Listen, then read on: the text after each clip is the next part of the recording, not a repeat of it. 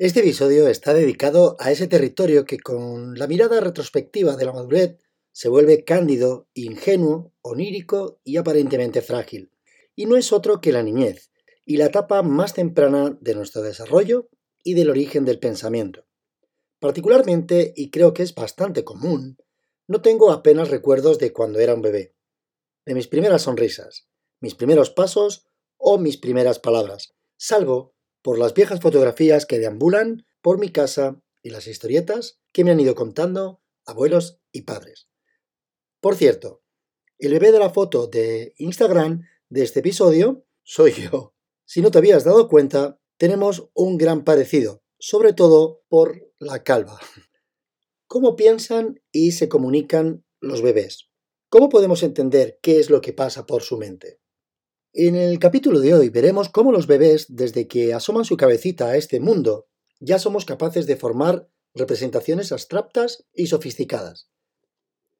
A lo largo del capítulo, y este surge tras la recomendación que hizo Cris Carrascosa en el podcast Nada que Perder, que comparte con su siempre mordaz Javier Recuenco y con Jaime Rodríguez de Santiago del podcast Kaizen. En cada episodio, al finalizar, siempre recomiendan algún libro, película o serie interesante para saciar la curiosidad de este que te habla y de otros tantos.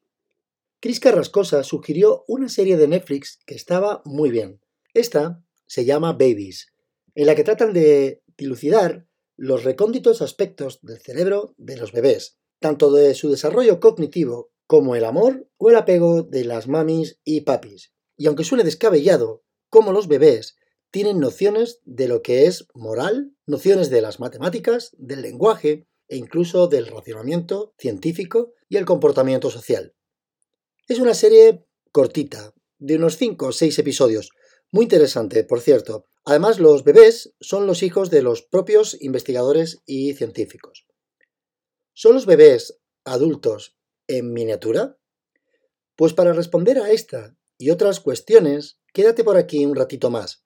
Soy David Franco y te doy la bienvenida al podcast número 55 de Pabellón de Curiosidades.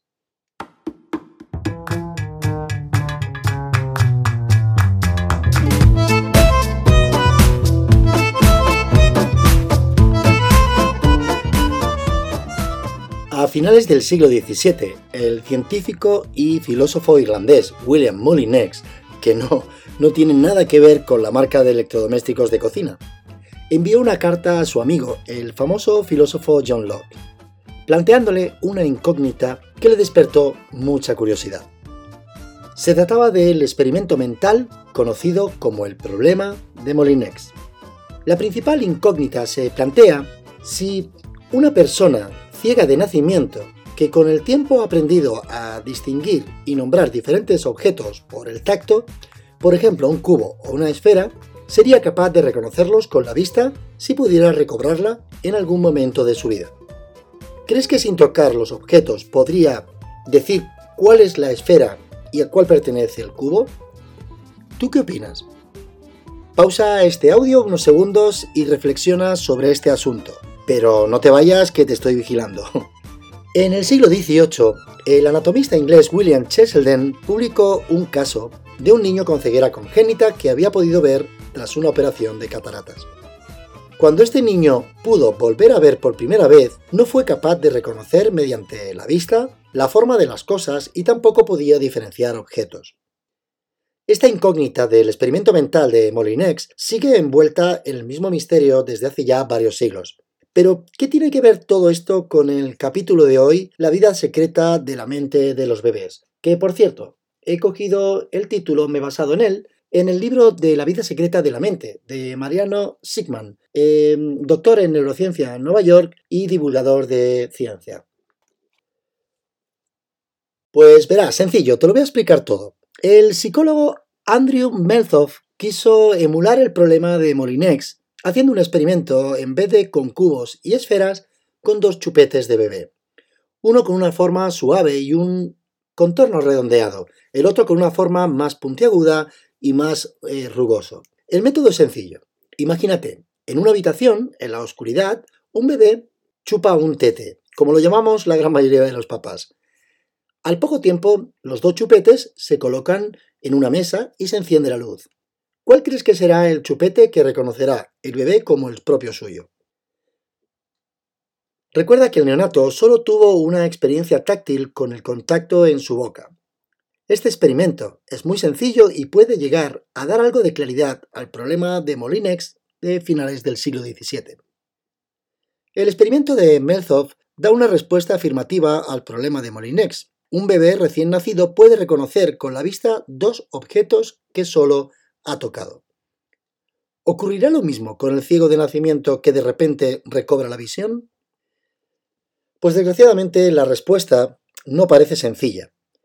Aunque no tiene nada que ver un experimento con el otro, para un ciego que recobrase la vista, sus condiciones sensoriales han cambiado.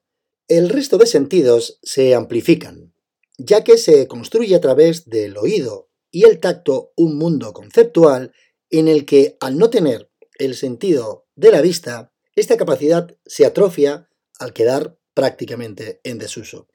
Pero después de toda esta chapa que te he metido con los experimentos de un ciego y un bebé, ¿qué tiene que ver todo esto con el capítulo de hoy? No seas impaciente, que allá vamos. El cerebro de un recién nacido no es una hoja en blanco, no es una tabla rasa, como el título del libro del psicólogo Steven Pinker, que dice que la mente no tiene características innatas. No es como la memoria de un ordenador, que poco a poco se va llenando de información. Los bebés nacemos porque, aunque yo ya no me acuerde, yo también he sido bebé, con un cerebro que es una maravillosa máquina de conceptualizar. Los adultos creemos que la mirada de los neonatos está desconectada de la realidad. Esa mirada perdida que tenemos al nacer. Pero en realidad la vida cerebral de un bebé es mucho más rica y sofisticada, aunque no pueda comunicarla de lo que creemos. Andrew Melzoff propuso otro experimento. Se puso frente a un bebé y le hizo una serie de muecas, una sacándole la lengua, otra abriendo la boca de par en par, y una más extendiendo los labios, poniendo así morritos, como si fuera a dar un beso. Y Melzoff observó que el bebé, aunque no de una manera exacta y fideligna, trataba de replicar los gestos de Melzoff. Con esto podemos concluir que los neonatos son capaces de asociar acciones observadas y acciones propias, aunque más tarde, al desarrollar el lenguaje, se vuelvan más precisas.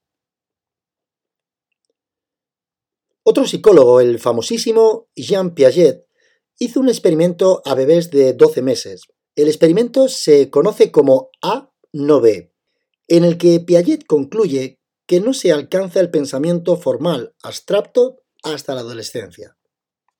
¿En qué consiste el experimento de Piaget, también conocido como el error de Piaget? Pues es muy simple. Sobre una mesa hay dos servilletas a cada lado. A un bebé de aproximadamente unos 10 meses se le muestra un objeto y luego se cubre tras la servilleta A. El bebé consigue descubrir sin dificultad dónde se ha ocultado el objeto. Esto que aparentemente es algo muy simple e inocente, entraña una gran proeza de cognición. Para encontrar el objeto, el bebé le hace falta un racionamiento que va más allá de lo que está en la superficie de los sentidos. El objeto no desapareció, solo está oculto, y esto es un esquema mental abstracto. En la segunda parte del experimento, el experimentador hace lo mismo, muestra el objeto al neonato y lo pone bajo la servilleta A. Antes de que el bebé reaccione, el experimentador saca el objeto y lo coloca bajo la otra servilleta, la servilleta B, asegurándose de que el bebé lo haya visto perfectamente. ¿Y qué hace el bebé? Pues el bebé descubre la servilleta A, donde se encontraba oculto el objeto inicialmente. Esto es sorprendentemente extraño. Piaget concluye, y aquí posiblemente se deba el error, que los bebés en esa edad todavía no entienden de manera abstracta y plena la permanencia de objetos. ¿Y por qué digo que Piaget erró en su experimento A no B? Pues resulta que los bebés a los 10 meses todavía no tienen desarrollado el sistema ejecutivo y no tienen la capacidad de controlar algo que ya habían planeado hacer. ¿Y cómo sabemos esto? Pues porque en ese mismo experimento, el bebé siguió con la mirada el objeto que se colocaba bajo la servilleta A y que luego se coloca bajo la servilleta B. Por lo que es más que evidente que los bebés de 10 a 12 meses razonan aunque de una manera intuitiva. Esto se debe a que la corteza frontal todavía está inmadura. La mano del bebé iba en dirección a la servilleta A, pero la mirada estaba puesta en la servilleta B. Otro asunto interesantísimo es cómo el cerebro de los bebés está preparado y predispuesto para el lenguaje desde que nacemos. Los bebés son capaces de distinguir multitud de fonemas. Por eso a estas edades, si nacemos en una familia bilingüe, es tan sencillo que crezcan aprendiendo ambas lenguas a la perfección. Según nos vamos haciendo adultos, el cerebro, abriendo comillas, ahorra los fonemas que usamos en nuestro día a día por esta razón nos cuesta mucho más aprender un idioma cuando somos mayores. Por ejemplo, en el español tenemos cinco vocales y en cambio en el francés hay hasta 17. Es normal que a mi cerebro le cueste distinguir algunas vocales del francés, ya que nos parecerán iguales. Es como si todo lo que el cerebro no usa lo desecha, y nos cuesta más llegar a distinguir estas vocales. Sin embargo, los bebés pueden distinguir los distintos fonemas y hoy de adultos nos resulta prácticamente imposible. El bilingüismo en edades tempranas nos sirve para derribar dos mitos. No ralentiza el desarrollo del lenguaje y los idiomas se pueden mezclar sin ningún problema. Volvamos de nuevo a Meldov una vez más. Otro experimento curioso fue el siguiente. Un actor entra en un cuarto y se sienta frente a una caja sobre la cual hay un gran pulsador rojo. Lo aprieta con la cabeza y se produce un gran alboroto con luces de colores y sonidos estridentes. Un bebé que está en la sala en brazos de su madre observa la escena. La madre se sienta frente a la caja y pone al niño en su regazo. ¿Qué crees que hace el bebé? Pues lo mismo que el actor. Aprieta el botón con la frente. ¿Qué te parece? ¿Que el bebé está imitando al actor o habrá descubierto la causalidad que existe cuando al apretar el botón se oyen sonidos y salen luces de colores. Pues seguramente yo sin conocer estos experimentos hubiera dicho que el bebé, esos seres indefensos y con todavía todo por aprender y descubrir, habría pulsado el botón con su frente por pura imitación. Pero no, los bebés entienden que los adultos son inteligentes y si pulsó el botón con la frente fue porque era estrictamente necesario, es decir, que su racionamiento resulta más sofisticado e incluye una teoría de cómo funcionan las cosas y las personas. Una segunda parte del experimento confirma esto que te acabo de decir. El mismo actor entra en escena, esta vez cargado con bolsas en las manos. Se sienta y pulsa el botón con la frente de nuevo. Si los bebés simplemente imitan, habrían pulsado el botón con la cabeza, ¿verdad? Pero sin embargo, si son capaces de pensar con lógica, entenderán que el actor lo hizo así porque tenía las manos ocupadas. Y no importa el cómo ni con qué pulse el botón para que salgan luces de colores y sonidos de la caja. Y así fue, el bebé se sentó en el regazo de su mamá y apretó el botón con la mano. Esto me parece increíble. Los bebés de un año construyen teorías sobre cómo funcionan las cosas de acuerdo con lo que observan. Y esto es lo que hacen los científicos. El apego y la afectividad son algo que moldean el cerebro cuando somos bebés. Una caricia, una palabra, una imagen, cada experiencia de la vida deja una traza en el cerebro y nos va moldeando la manera de responder a algo según vamos creciendo. Cómo nos comportemos o si sufriremos cuando seamos mayores de ansiedad. Esta biología la definió muy bien Robert Sapolsky en su magnífico libro Compórtate. Voy a hablarte de nuevo de Jean Piaget y de cómo define la existencia de cuatro etapas en el desarrollo cognitivo de, de los bebés y los niños. Una primera etapa la llama etapa sensorimotora. Es la que va desde el nacimiento hasta los 24 meses aproximadamente. El pensamiento tiene que ver únicamente con lo que el niño puede sentir y explorar directamente. Durante esta etapa, sobre los ocho meses más o menos, los niños desarrollan la permanencia del objeto, de lo que antes te hablé sobre el experimento del error de Piaget o el de A no B. La comprensión de que aunque ya no pueden ver un objeto, todavía éste existe. ¿Has jugado alguna vez a taparte la cara con las manos frente a la incrédula mirada de un asombrado bebé? ¿Te suena eso de cucu tras, cucu tras? Y cómo los bebés se parten al descubrir que no has desaparecido. Es simplemente genial. La segunda etapa es la preoperacional y comprende entre los 2 y 7 años. Aunque ya a estas edades ya no somos bebés, los niños pueden sostener ideas sobre cómo funciona el mundo sin tener ejemplos explícitos frente a él.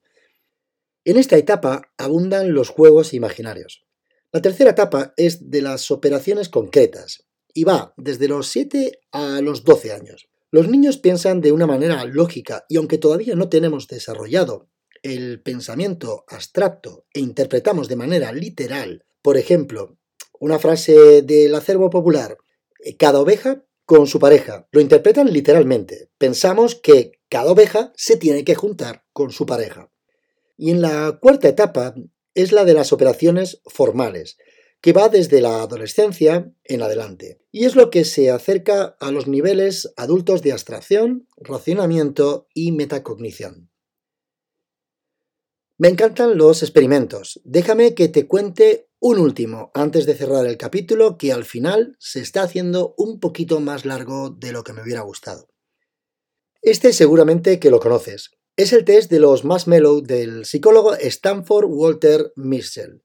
Y aunque el nombre a priori no te suene, el experimento seguro que sí. Nosotros los marshmallow los conocemos como las nubes de gominola y este test también lo conocemos como el test de los malvaviscos. Un niño tiene delante una nube de, chuche. El experimentador dice, salgo de la habitación un rato, puedes comerte la nube cuando me vaya, pero si esperas y no te la comes hasta que regrese, te daré otra. Este experimento me parece súper cruel. Decirle a un niño, cómetelo, pero si no te daré otro en cuanto regrese, lo normal, si yo fuera ese niño, es que según se fuera, bueno, o incluso antes de marcharse, que me hubiera balanzado sobre la nube y me lo hubiera zampado. Este experimento estudia el aplazamiento de la gratificación. Puedes ver este experimento en versiones modernas en YouTube. La verdad es que, como te decía, me sigue pareciendo súper cruel. En algunos de estos vídeos de YouTube de, los que te comentaba, eh, algunos niños llegan a taparse los ojos como para no ver eh, la nube. Eh, como otros ves que la esconden para no verla o se ponen a cantar alguna canción para distraerse. Hay que ver lo crueles que somos los adultos. Con este test de la maduración de la fuerza de voluntad de los niños cerramos el capítulo de hoy. Aunque me he ido un poco, es lo que tiene uno, que deambula por los rincones de la mente. Al inicio del capítulo te hablé de la serie de Netflix que había recomendado eh, Chris Carrascosa en el, en el podcast Nada que Perder. Pero te he hablado más bien poco de ella. Te recomiendo que la veas. En ella, los científicos y papis de los neonatos que salen en los episodios dedican tiempo a algo de lo que ya te he hablado, el apego, y cómo la biología del vínculo afectivo, con las caricias, atenciones y cuidados, cambian el cerebro, ya no solo del bebé, sino de los propios padres, y también de cómo influye esa biología sobre la interacción social o el estrés. Otro episodio está dedicado a la alimentación y cómo de importante son los nutrientes que aporta la leche materna y las diferencias que existen entre los bebés amamantados de manera natural y los que lo hacen con leche de continuidad. Cómo el sistema inmune afecta al cerebro, este segundo cerebro, la microbiota, del que tanto se está hablando hoy en día. La lactancia materna es algo, la verdad es que hipnótico y muy especial, que vincula y cierra un lazo muy grande entre la mami y el bebé. Y ahora, después de alimentarse, toca gatear. A lo largo del capítulo se ha puesto de relieve que los neonatos son mucho más inteligentes de lo que a priori pensamos. Como si no, en tan solo 9-12 meses podemos aprender a gatear y después andar. ¿Cuáles son los procesos mentales que llevan a un bebé a moverse gateando? Y también en ese tiempo cómo comenzamos a pronunciar nuestras primeras palabras. Yo todavía no salgo de mi asombro. Los científicos analizan en la serie cómo cambia el mundo de los neonatos cuando comienzan con la autonomía de los primeros pasos, los hallazgos sobre los reflejos y el desarrollo de las estructuras óseas y del habla. Es una evolución que aparentemente tomamos como natural, pero que desde luego, analizándola, es completamente extraordinaria. No te voy a hacer más spoiler de la serie, y te aconsejo que la veas. Hasta aquí el episodio de hoy. Espero que te haya gustado, y si es así, lo compartas con tus amigos. Me ayudarás a llegar a más gente. Gracias de nuevo por estar ahí, al otro lado del micro, y nos vemos muy pronto. Y hasta entonces, como siempre me despido, que no se te olvide, ser feliz.